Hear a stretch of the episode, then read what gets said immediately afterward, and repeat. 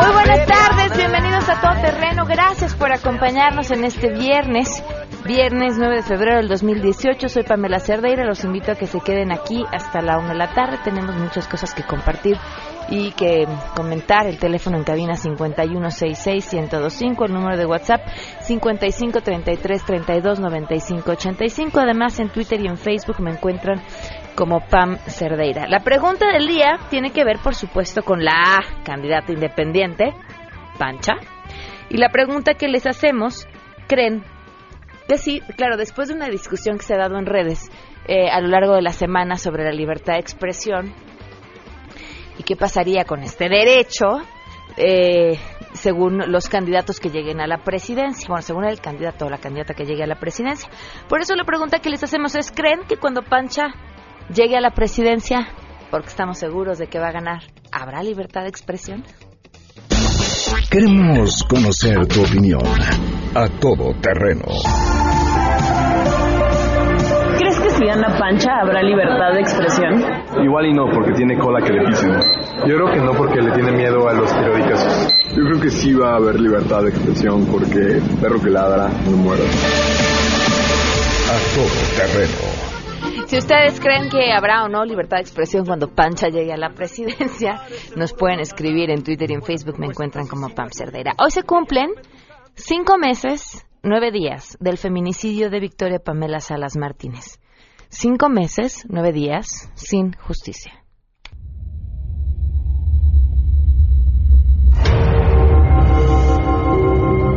Me enojaba con mi esposo porque le decía, ¿cómo no vamos a hacer la voz? ¿Por qué se nos está tratando de, de la vida de alguien? Es mi hija, la mataron. ¿Por qué no debemos de pedir información? ¿Por qué no deben de estar ocultando cosas? Ocultando cosas? Victoria pues nada. Cinco meses, nueve días de este feminicidio el que hemos decidido llevarle un conteo específico desde el día en el que sucedió y que la persona que le quitó la vida sigue pues como si nada, ¿no? Cinco meses, nueve días, el caso de Victoria Pamela Salas Martínez, pero con el de ella muchas más y las que se sumen. Vamos a arrancar con la información. Saludo a mi compañera Nora Bucio.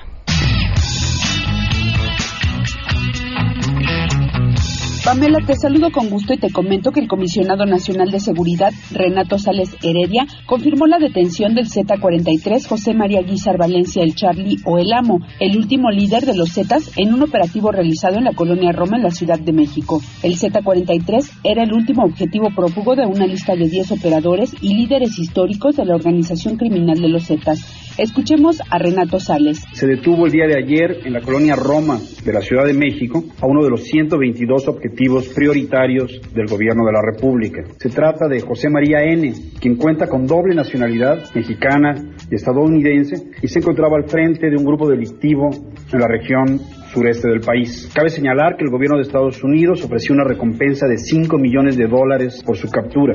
A través de información e inteligencia recabada en varios puntos del país, los elementos federales lograron su detención y captura en la Ciudad de México en un operativo donde aseguró la Comisión Nacional de Seguridad no fue necesario hacer uso de la fuerza pública. Posteriormente, fue puesto a disposición del Ministerio Público Federal adscrito a la Subprocuraduría Especializada en Investigación de Delincuencia Organizada de la PGR, luego de reconocer que el gobierno de Estados Unidos ofreció una recompensa de 5 millones de dólares por su captura, indicó que es señalado como responsable del trasiego de droga de Sudamérica hacia Estados Unidos y uno de los principales generadores de violencia en el sureste del país. Finalmente, la Comisión Nacional de Seguridad indicó que el detenido proviene del clan familiar de los Guizar, quienes tienen una amplia presencia en Estados Unidos y en algunos estados del sureste mexicano, informó Nora Bucio.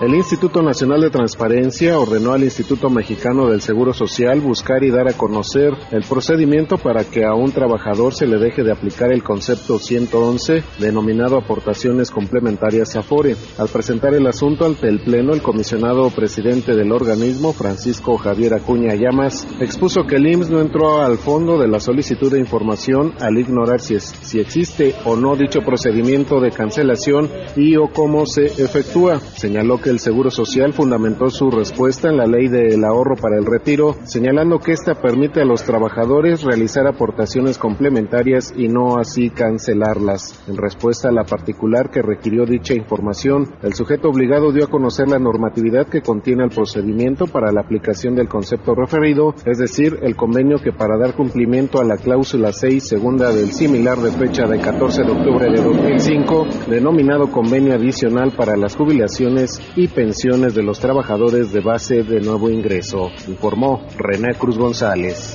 Luego de que ayer el gobierno de la ciudad difundiera un video del C5 donde señala que Pancha, la candidata independiente a la presidencia de la República, aparece en pleno acto de intimidad en la vía pública la primavera pasada, la Albina reconoció que sí es ella efectivamente quien aparece en la grabación, aunque no recuerda exactamente quién era su acompañante, y dijo que no debiera existir delito alguno por cumplir los deseos mundanos en la vía pública, que ella lo hace si puede hasta dos veces al día y que es muy saludable. Finalmente destacó que la filtración obedece a que ella, a diferencia de otras candidatas que pasan de yeguas a burras, su candidatura avanza de manera contundente en todo el país a pesar, muy a pesar de las campañas de desprestigio.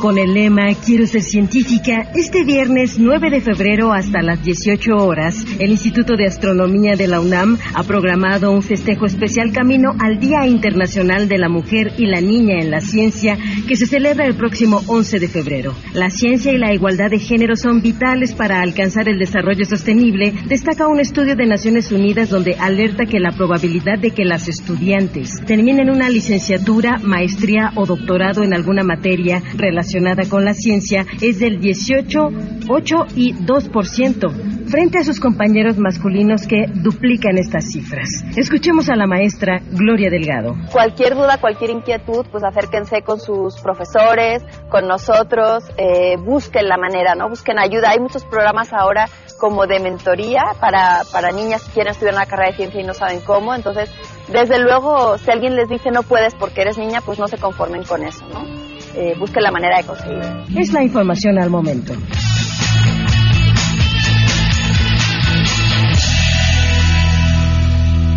12 del día con 9 minutos, los videoescándalos ya hasta Pancha eh, le tocaron. Pero bueno, pues así es la política. Guerra sucia le llaman. Si quieren ver el video, por cierto, seguramente más adelante lo podrán encontrar en las redes sociales de arroba pancha 2018. Y pueden seguirla como con el hashtag yo con la pancha también o encontrarla en Facebook como pancha presidenta. Tenemos buenas.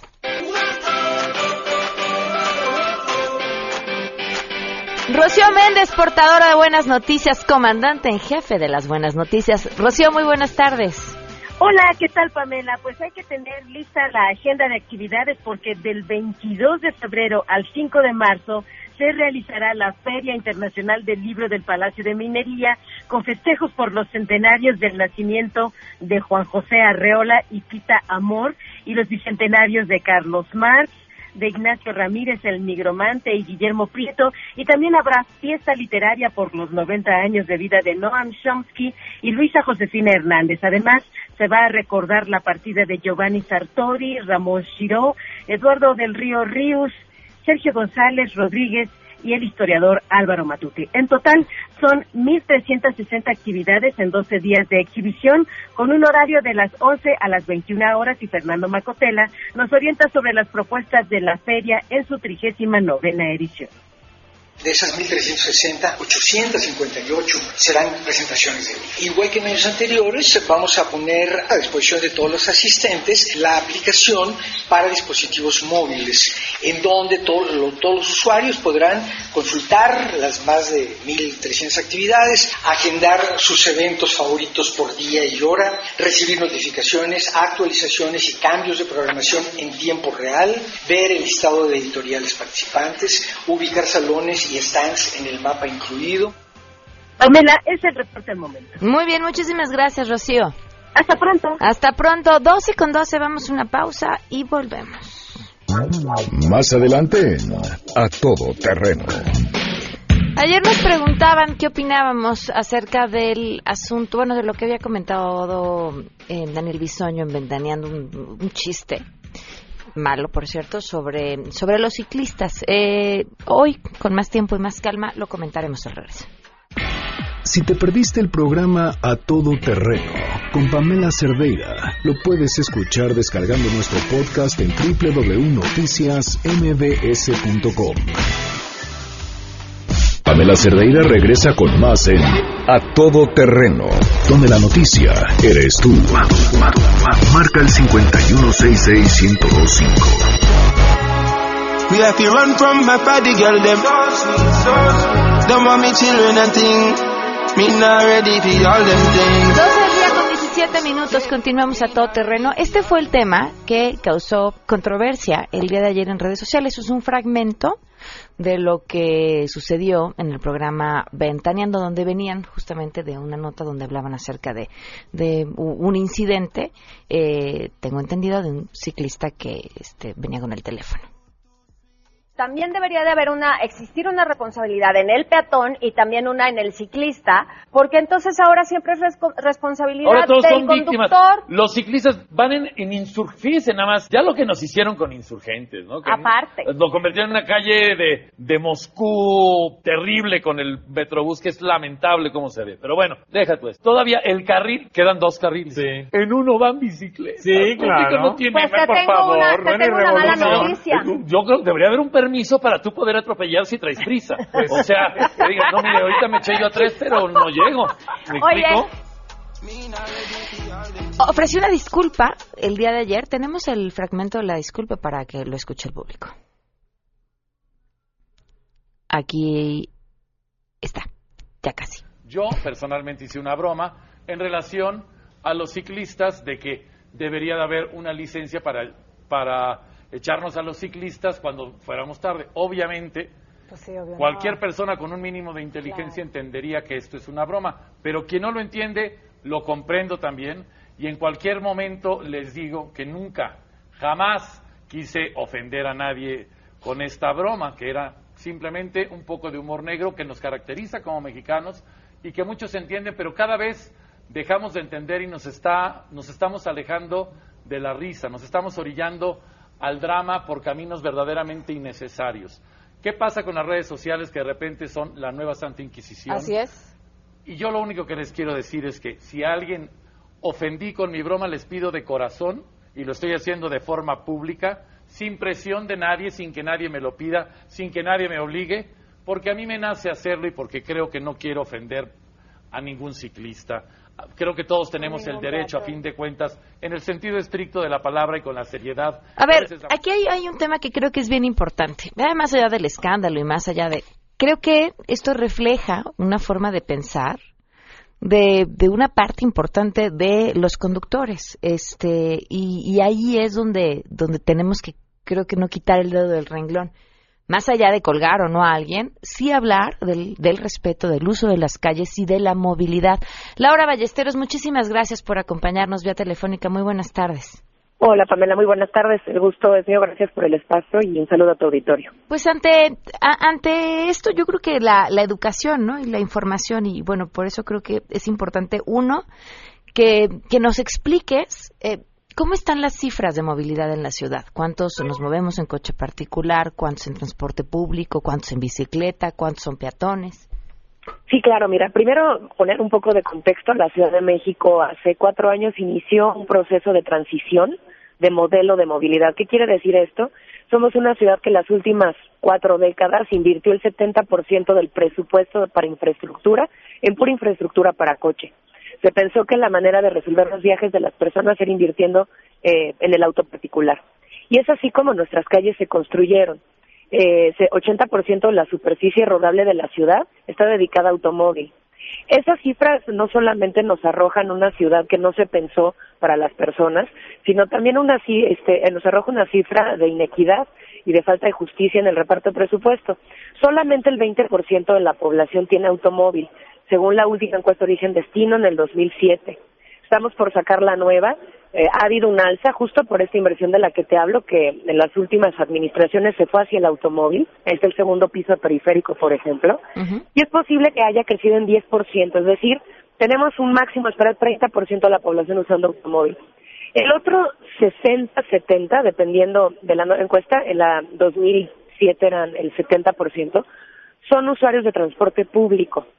Entonces, sin duda, las calles en esta transición de movilidad se están repartiendo, se están compartiendo con más nueva infraestructura, por eso vemos carriles confinados para el transporte público como es el Metrobús, sí en las avenidas principales, porque lo justo es que la mayor parte de la gente tenga una manera rápida de llegar a sus destinos, con dignidad, con calidad, con seguridad y también sin duda con ciclovías, con banquetas, con cruceros seguros, señalizaciones. Todos los viajes, Pamela, en la ciudad inician y terminan con una caminata. Por eso es tan importante la movilidad peatonal también. No queremos que toda la población se mueva en bicicleta, eso es parte de las quejas que de pronto tenemos de los usuarios del automóvil. Queremos que la bicicleta sin duda siga siendo este símbolo de rescate de nuestras ciudades para otros sistemas de movilidad y queremos seguridad. Y creo que hay dos elementos fundamentales, tres, justo a, a, razón de tu comentario. primero sí es capacitación, educación, cambiarnos este chip que cuatro décadas de infraestructura de coche nos dejó. Todo el mundo tiene un coche al menos en la cabeza y eso es lo que pasa hoy en la Ciudad de México. Eh, número dos, la infraestructura crea cultura. Eh, esta infraestructura que tenemos nos ha dejado hoy este sentir y esta educación necesitamos cambiarla y por eso tanto énfasis en transformar las calles y darles espacio a todos. Y número tres, gestión de la velocidad, que es fundamental. Todos tenemos derecho a usar la calle, sí, pero unos somos más vulnerables que otros y quien trae un chasis de 500 kilogramos encima protegiéndole tiene la responsabilidad de cuidar al que no. Y creo que eso es parte de la discusión. Sí tienes un punto, ¿no? Porque la gente inmediatamente algunos se defienden diciendo, bueno, pero también hay ciclistas irresponsables y también hay peatones irresponsables. Sí, hay todos somos irresponsables independientemente de en qué nos movamos, pero el daño que puede hacer un conductor es mucho mayor al que puede hacer un ciclista irresponsable o un peatón irresponsable. Así es, y ahí está la responsabilidad y la construcción de estética pública de la que hemos hablado desde hace ya tres años. Nos debe de importar lo que le pasa al lado. Las cifras de muerte son 1.092 al año. Eh, 60% son peatones y ciclistas, son nuestros usuarios más vulnerables. El otro 40% son automovilistas. Esto quiere decir que ellos también están saliendo dañados y, con muertes en estos incidentes. Eh, y vámonos también a las cifras eh, poblacionales. Es la primera causa de muerte de niños y jóvenes. Es decir, nuestra población más vulnerable está muriendo en el pavimento porque no estábamos haciendo nada al respecto. Y por eso las medidas que hemos tomado, y ni un paso atrás, Pamela, porque además falta mucho, ¿eh? Hemos disminuido 20% las muertes, pero tendrían que ser cero. Y nuestros jóvenes, niños y personas que están perdiendo la vida no son una estadística, tienen nombre y apellido y los esperan en sus casas. Ahora, eh, ¿tenemos la hora estadísticas del número de, atropella de ciclistas atropellados en la ciudad? Sí, como te decía, tenemos eh, 1.092 muertes al año. Esto representa más o menos tres al día y de eso el 60% son peatones o ciclistas. Esa es la, la proporción que tenemos hoy. Eh, de 2000, eh, del año pasado, por ejemplo, en los primeros seis meses tuvimos 12 muertes de ciclistas para darnos una idea de las proporciones, eh, porque hemos estado disminuyendo. En este 20% de disminución que ha traído la visión cero accidentes de la ciudad, con disminución de velocidades que también ha sido muy polémica que ha ocasionado mucha eh, enojo entre la población que usa el automóvil. Eh, especialmente hemos logrado disminuir el 70% muertes de ciclistas y 24% peatones. Es necesario hacerlo. Leía, Laura, una nota muy interesante en la página de Ámsterdam, de turismo de Ámsterdam, y explican un poco la historia de cómo se convirtió en la ciudad número uno para los ciclistas. Y, y algo que me gusta mucho es que parten de decir, teníamos un serio problema en 1960, 1970, vimos cómo los coches se estaban comiendo prácticamente nuestro territorio y decidimos que no. Y gracias al activismo de los ciclistas fue que logramos transformarla en una ciudad ciclista donde la tirada ahora es que el coche sea meramente un invitado en las calles, un invitado ocasional, sea el extraño. Este, vamos para allá, podemos lograrlo y sí, sí, ¿cuánto tiempo nos llevaría?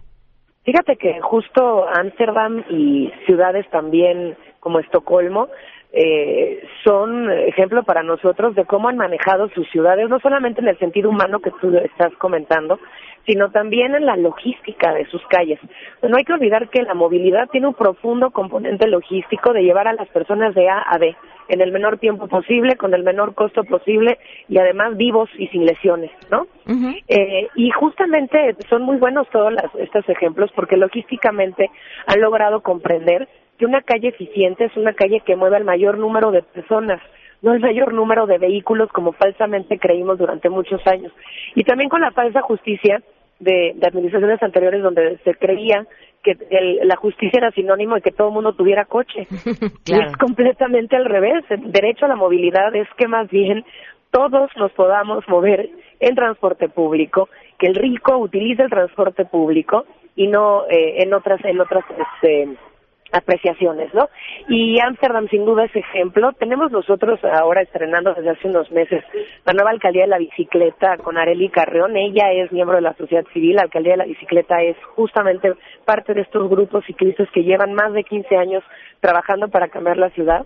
Y, y sí quisiera, aprovechando tu comentario, eh, este, hacerles un reconocimiento porque la ciudad ha estado cambiando en los últimos cinco años en su regulación, en su política pública, en las calles eh, y de ahí pues también la resistencia de muchos, gracias a ellos, ¿eh? Este, los muros han caído gracias a ellos y hay que, hay que garantizar desde gobierno que tengan voz, que incidan y creo que uno de los legados que dejará el jefe de gobierno Miguel Ángel Mancera es esta gobernanza urbana en movilidad eh, para la toma de decisiones que hemos construido. Muy bien, pues Laura, te agradezco mucho que nos hayas acompañado esta tarde. A ti, muchas gracias. Y mira, lo importante, Pamela, es que apostemos por continuidad. Roma no se construyó en un día. Claro. Y la siguiente administración tiene que cumplir un plan integral de seguridad vial hacia 2021 con 43 acciones para salvar vidas, para disminuir 50% las muertes. Y vamos a capacitarnos todos, ¿eh? ciclistas, peatones, usuarios de transporte público, usuarios de coche. Oye, ¿cómo vamos con el examen de manejo? Ay, qué bueno que me preguntas. Vamos bien, estamos por publicar reglamento y lineamientos ya, nos hemos atrasado por los lineamientos, estamos generando una lógica de certificación a las escuelas para conducir, para que sean ellos quienes nos ayuden a capacitar. Esto nos va a ayudar mucho también para hoy el enojo que existe, mucho de este enojo está basado en la ignorancia y la falta de información, entonces creo que el examen va a servir mucho en la capacitación para explicar y la gente puede empezar a involucrarse más en esta dinámica de calle que se, que se comparte y por eso se reparte. Laura, muchísimas gracias. A ti, muchas gracias. Cuídate mucho. Que estés muy bien. Laura Ballesteros, subsecretaria de Planeación de la Secretaría de Movilidad de la Ciudad de México. Y le agradezco también a Jacqueline Loast, titular de la COPRED, que nos acompañe en vía telefónica del COPRED. Gracias por estar con nosotros, Jacqueline. Hola, ¿qué tal? ¿Cómo estás? Muchas gracias. Muy bien, gracias. Muy buenas tardes. Oye, han, iniciado una investigación justamente por, por estos comentarios que mostrábamos en un inicio. Este, ¿Esta investigación nace a partir de una queja o inicia por su propia cuenta? Pues mira, eh, como tú sabes, el, el Consejo, el COPRED, tenemos eh, la atribución de atender las solicitudes eh, de las personas por su defensa por presuntos actos discriminatorios.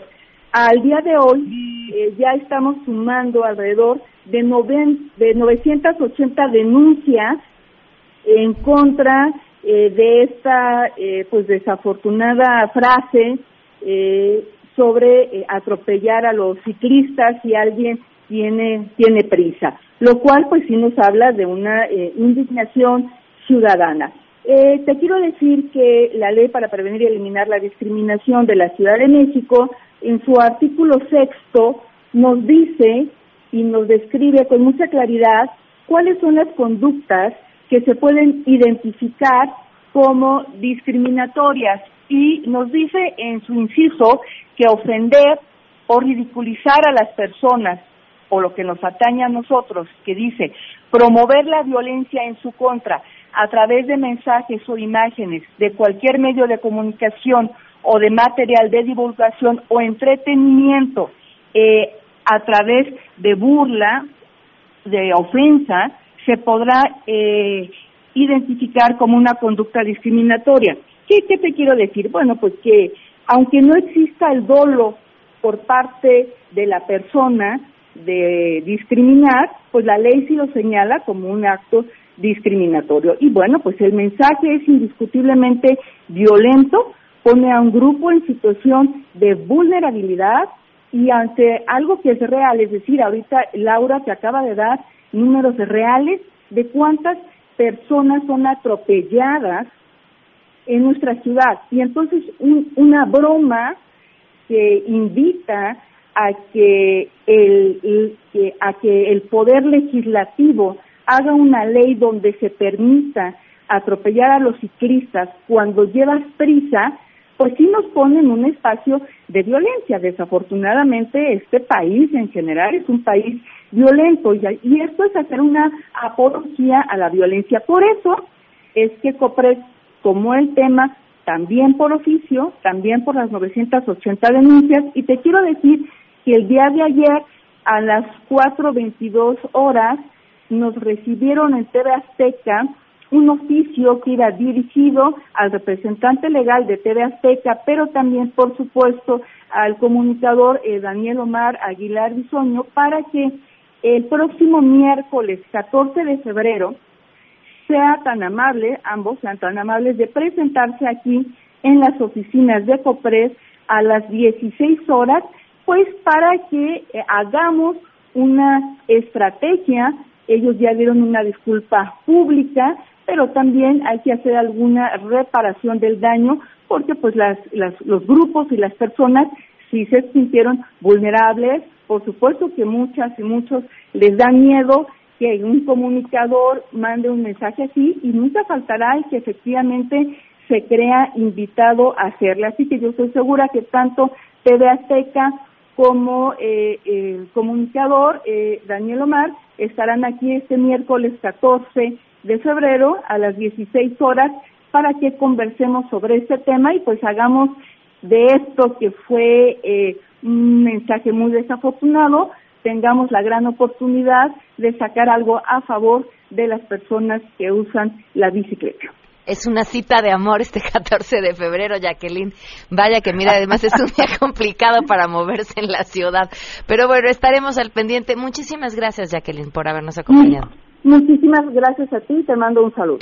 Que estés muy bien. Bueno, pues el 14 de febrero, 12 con 33. A ver, gracias por sus comentarios. Sofía Santos, más bien es Secretaría de Inmovilidad porque redujeron carriles, hay un tráfico horrible, no podemos andar todos en bicicleta ni caminar en enormes banquetas. Es una tontería. No, no entiendo a qué te refieres que sea una tontería, Sofía, pero eh, aquí el punto es, los que traemos coche somos los menos y además solemos, normalmente nos vemos una persona por coche, ¿no? Lo cual hace imposible. La, la, ciudad tiene que estar construida, o bueno, o no lo está construida, pero la ventaja la debería de llevar quienes van caminando y quienes van en el transporte público. Y si ya después queda espacio para los coches, veremos, porque además si apostamos por un mejor transporte público y si apostamos por mejores banquetas para caminar y si apostamos por más bicicletas, nos beneficiamos todos, dejamos de usar el coche y hasta bajamos unos kilos y además arreglamos hasta el problema que tenemos con el, con el tema de, de la gordura. Bueno, Alan Krause, los ciclistas por la colonia del Valle utilizan banquetas, carriles de metrobús y se pasan entre los carros sin fijarse, no son responsables desgraciadamente ahora ya son las víctimas. A mí casi me atropella y al que seguía, porque venía volado, un cuate que venía, es una bici, pero no propiamente un ciclista, porque era de mm, una compañía de mensajería. Entonces la bici venía arrastrando como una caja grande, donde traía, su, yo supongo, los paquetes este, que iba a entregar. Y venía aquí en Mazarik, yo iba caminando, y él iba en la bicicleta, iba hecho la, sobre la banqueta, como pues no deberían de ir por la banqueta, eso es cierto. Este, todos tenemos un problema de, de educación y de respeto, de, todos, ¿eh? Los que manejamos, los que caminamos, todos. Pero si tomamos en cuenta, o si pudiera existir una responsabilidad más grande, pues es el que más daño puede hacer. Y ahí estamos los que estamos detrás del volante, sin duda. Si está mal que los ciclistas manejen mal, sí. Si está mal que los peatones no se crucen por el paso peatonal, sí. También hay lugares donde ni siquiera hay pasos peatonales. O sea, vaya, es de todos es de todos. Y si estamos, ah, pero ese es peor, no vamos a caminar hacia ningún lado. Vamos a una pausa y continuamos a todo terreno. Si te perdiste el programa A Todo Terreno con Pamela Cerdeira, lo puedes escuchar descargando nuestro podcast en www.noticiasmbs.com. Estamos de regreso. Síguenos en Twitter, arroba Pam Cerdeira, Todo donde la noticia eres tú. Continuamos de las entrañas del poder del pueblo y ante el fastidio por la clase política, llega la candidata que México necesita. Viene de la calle. Come sin cubiertos y no lo presume. Ha inspirado a algunos. Esa es la estructura a la que me he comprometido a defender como perro. Los partidos han querido postularla. Si yo hubiera nombrado un perro de candidato en este distrito, hubiera ganado. Hoy cumple su sueño, ser candidata independiente, porque México puede ser grande otra vez. Pancha, presidenta. Pancha, la perra que México necesita. Ladies and gentlemen, señoras y señores, ha llegado el momento de presentar con orgullo el galardón a lo más selecto de la semana. Los premios de la semana en A Todo Terreno. Bienvenidos a los premios de la semana. Gracias por acompañarnos. ¿Y qué creen? También nos están siguiendo a través del Facebook de MBS Noticias, en donde ustedes también nos pueden seguir. Bueno, ustedes no, porque ustedes tienen que cantar y tocar, pero el público también nos puede seguir y, y escuchar y ver. Y además de todo eso, pues comentar. Y aquí voy a estar viendo sus comentarios y sus saludos y demás. ¿Cómo están? Bien, muy bien. Bien, sangre azteca está aquí, que se oiga. Y vámonos con nuestra primera nominada. Ella se llama Gabriela Salcido, exdirectora de Desarrollo Social en Miguel Hidalgo, se registró con el PAN para competir por la candidatura a alcaldesa. ¿Cuál es su lema de campaña? Bueno, pues dice, Gaby quiere todo contigo. Este lema, por supuesto, ya ganó la atención de las redes sociales, este, pues por lo ambigua y curiosa, y porque, bueno, seguramente este, hab- ha- habrá quien diga, pues va, ¿verdad? Ya escuchábamos eh, las razones por las que algunos votan, entonces, ah, bueno, pues para esos algunos, este tipo de comentarios seguramente, seguramente les funcionan, y claro, les llegan a lo más profundo de su corazón. Hay tanto que quiero mostrarte, hay tantas estrategias de mí. Ya pusimos un eslogan poco a poco, cuéntame que te puedo servir. No te asustes de decirme la verdad. Dime si tú quieres todo conmigo. Oh, porque yo todo contigo. Oh, dime si tú quieres todo conmigo. Oh, porque yo sí quiero todo contigo. ¡Ay, qué bonito! No se las vayan a robar y al rato lo escuchemos, ¿eh? Continuamos con los premios de la semana. ¿Qué les pasó a estos policías de Toronto? Pues dos agentes de la policía en Toronto se metieron en problemas. ¿Qué hicieron? Bueno, pues primero incautaron dulces con marihuana en una redada. Y después dijeron, pues, ¿qué hacemos con los dulces? Ay, pues vamos a comernos. Se los empezaron a comer y vieron que no les hacía efecto el dulce. Y entonces se comieron más y se comieron más y el efecto llegó tarde. Como el pulque. El problema no solamente es que se comieron lo que habían incautado y luego que comieron de más porque no les hacía efecto, sino que el efecto llegó tarde, empezaron a tener alucinaciones y entonces pidieron refuerzos para que los ayudaran con las... Pues sí, uno no puede manejar las alucinaciones solo. No, menos en pánico. Y me imagínate, y, y además pues si tienes ahora sí que el contacto para pedir el refuerzo, ¿qué les vamos a cantar? Ah, tenemos el testimonio de los policías. ¿Ah, sí? De un policía. sí. Wow. Oh, sí, lo recuerdo. Lo recuerdo perfectamente. Un llamado nos alertó. Nos trepamos a la patrulla. Nos fuimos a la dirección. Y llegando ahí, y llegando ahí le dije a mi pareja, ¿viste pareja? Y le dije, y me dijo, y, y de repente, y de repente qué alegría, caramelos qué tentación, nos comimos unos poquitos, no parábamos qué atascón, y de pronto, de pronto sentí calos fríos, y las piernas, y los dulces, y vi al sheriff de chocolate con nariz de cacahuate, todo fue de pronto, de pronto era, era un mundo de caramelo, con unicornios de algodón, el cannabis caía del cielo, nuestra boca lo recibió, y de pronto malas noticias, la policía nos rescató del, del atascón que nos dio la vida, cuando el cannabis nos envolvió, oh, oh. Así pasó todo. ¡Ay, es un mundo de caramelo! ¡Aplausos a Azteca! Ah, vámonos con este. Bueno, pues ya, ya es la segunda vez que está nominado, ¿verdad? Se va a convertir en un favorito de los premios de la semana. John Ackerman, académico, investigador, nació en Estados Unidos, pero radica en nuestro país. Ya no le gusta el Super Bowl. Bueno, eso parecía, ¿no? Eh, porque primero escribió en Twitter. De niño, como buen adolescente gringo, me juntaba con los amigos para ver el Super Bowl. Hoy, como hombre mexicano, me da tristeza ver a tantos compatriotas irse con la finta de un deporte tan violento y capitalista. En este momento, la única victoria... Sí, hace, hace eso. Ah, sea, ah, es el americano, ¿no? Bueno. Este, en este momento, la única victoria que me importa es la de AMLO 2018. Pero minutos después de haber publicado esto Minutos. sobre un deporte violento y capitalista, escribe, nací en Filadelfia y siempre he sido fan de Fly Eagles Fly. O sea, ¿cómo? Celebro su victoria, así como celebraré con un par de buenos Stolichnaya la victoria de AMLO el próximo primero de julio. Venceremos. O sea, ¿le gusta o no le gusta? No entendí. ¿O había bebido demasiado? O a lo mejor tenía dulces, marido. O a lo mejor unos ricos dulces que le habían pasado los policías de Toronto. Vamos a cantarle algo.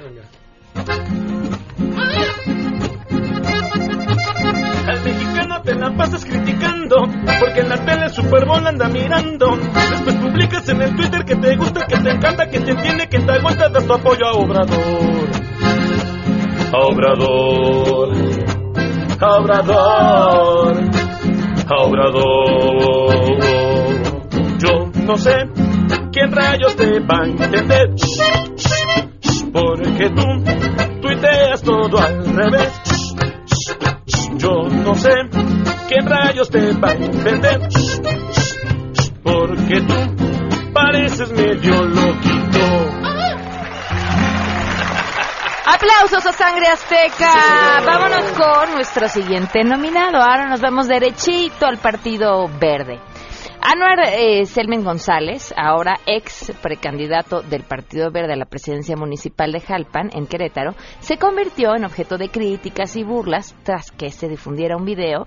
Por cierto, si tienen un amigo como el tuyo, corran, porque quien le está grabando el video, que ahorita van a escuchar, no solamente lo graba, está así eh, bastante borrosillo, este, o sea, bebido, y no el video, él está borrosillo, y entonces lo, gra- lo está grabando y luego voltea el teléfono hacia el logotipo del Partido Verde que trae bordado en su playera y lo regresa. O sea, lo puso. Ay, lo puso. Iba a decir otra palabra, pero O sea, se, se había puesto el solito antes y luego el amigo Lo terminó de poner. lo terminó de poner. Vamos a escucharlo. Pinches jodidos asquerosos, vamos a chupar.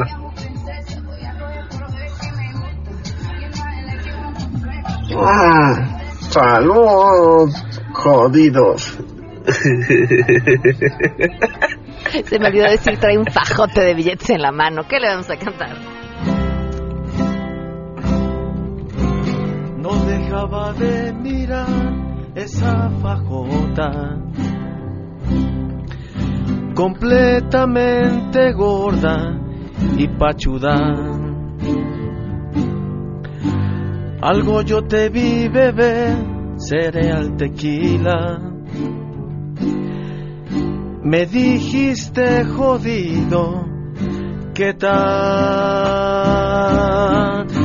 Amigo, hay que tener mucho valor para hacer esa broma que a la verdad se asoma. Vaya tonto el que se deje engañar, que fue una broma y a sus amigos humillar. ¡Qué bonito! Oigan, vale la pena mencionar que él dijo que el video que estaba circulando lo había hecho con un amigo, la neta, un amigo, y que fue un mensaje para un grupo de amigos que tenía, acababa de salir de una reunión del partido, no estaba ni borracho, eso sí no se lo creemos, que lo hicieron a propósito y que así se lleva con sus cuates. Híjole, yo sí iba cambiando de cuates. Este, se lo dije a tu amigo. Vámonos con nuestro siguiente nominado. Eh, bueno, siguientes nominados. Un grupo de indígenas rarámuris asistieron a una audiencia con la Junta de Coordinación Política en el Congreso de Chihuahua. Esto para denunciar los abusos que han cometido en contra de sus comunidades, que por cierto son bastante mm, comunes. Eh, Pedro Torres Estrada, quien es diputado de Morena, grabó y publicó un video donde se ven estos momentos para darle difusión a justamente las injusticias que estaban relatando. El problema fue que lo que se ve en el video es que están estas personas eh, en medio sentaditas relatando su problema y luego están los eh, diputados, así como si se tratara de, de una mesa ¿Redonda? redonda, pero no era redonda, este, como una, co- como un cuadrado, ¿no? Bueno, como un, una, una- como, ¿cómo se llama? Una, un- una U. Ok, muchísimas gracias. Es que me ponen tan nerviosa, chicos, que se me van las palabras. Y ellos estaban, por supuesto, escuchándolos y desayunando, así rico, ¿no? Y claro que no se hicieron esperar las críticas por que pues pásenle y desayunen, ¿no? Siéntense con nosotros de este lado, los invitamos a desayunar y nos platican, no, nosotros desayunamos, ustedes siéntense allá y los escuchamos. ¿Qué les vamos a cantar? Yo soy del mero congreso, vamos a desayunar. Vienen cuatro tarahumaras, problemas hay que escuchar. ¡Qué rico desayuno! Para otra que nos inviten y tácate hay que llevar. A ver si no nos regañan ni nos dejen ellos entrar. Nos tienen en ayuno. Ya con esta me despido, no nos van a invitar. Se vea bien rico su jugo, ni agua ya nos quieren dar. Al cabo le amor. Eso, por cierto que se disculpó y dijo que pues sí, muy mal que no tuvieron la gentileza de invitarlos a participar del desayuno. Saludos a César Castillo González que nos sigue a través del Facebook de MBS Noticias, a Margarita Mendoza Torres. Hoy no fui a trabajar, lo cual me permite verlos en vivo. Muy bien, Margarita, muchas gracias por acompañarnos. Disfruta tu día sin haber ido a trabajar. Israel Celis, eh, Ruth Ben Byron, muchísimas gracias también por seguirnos y a quienes desde ahí nos están viendo les mandamos un fuerte abrazo. Vámonos con nuestro siguiente nominado. Ya no vamos a explicar la historia porque ya le dedicamos medio programa. Así que échenle sangre azteca. Ayúdalo, Dios mío. Ayúdale a expresarse. Destápale el, el alma de este sarcasmo loco. Ayúdalo, Dios mío. Quiero recordarle prohíbele a su boca vuelva a regar. Vámonos con nuestra siguiente nominada. ¿Tenemos audio? Sí, vamos a escucharla. Se trata de Marta Palafox, senadora del PRD, quien defendió el empleo que le dio a su hijo como asesor, quien percibe más de 100 mil pesos al mes por este empleo. Creo que por el hecho de darle empleo a un hijo no estamos cometiendo delito alguno porque también tienen derecho a tener un empleo, como, como todos que buscamos para nuestra familia que tengan empleo. Este es un tema por el que me empezaron a, a golpear desde el inicio de la bancada, si usted tiene alguna información e investigación, es un tema juzgado y después lo han refritea- refriteado sistemáticamente, sobre todo cuando se acerca algún proceso electoral. ¡Nepotismo! ¡Vamos! porque el descaro y el cinismo. Tú si eres fan del nepotismo, vaya sueldazo pa' tu chavo. Dime. Para Fox quiero saber, según delito no encontrarás, tal vez para ti sí que está bien, pensarás. Pero yo no. Aplausos a Sangre Azteca. Y para despedirnos, si pudieran, eh, y, y, ah, en algo coincido con la senadora, estamos en época de campañas y por eso aquí, pues vamos a poner la canción de Pancha. ¿Nana Pancha? Sí. ¿Sí? ¿La tienen a la mano? No. Ay, ¿cómo crees? Eh, tal vez. Ok. Espera. Mientras Mientras da nuestros números, tú, por favor. Ok, llame ya a Sangre Azteca.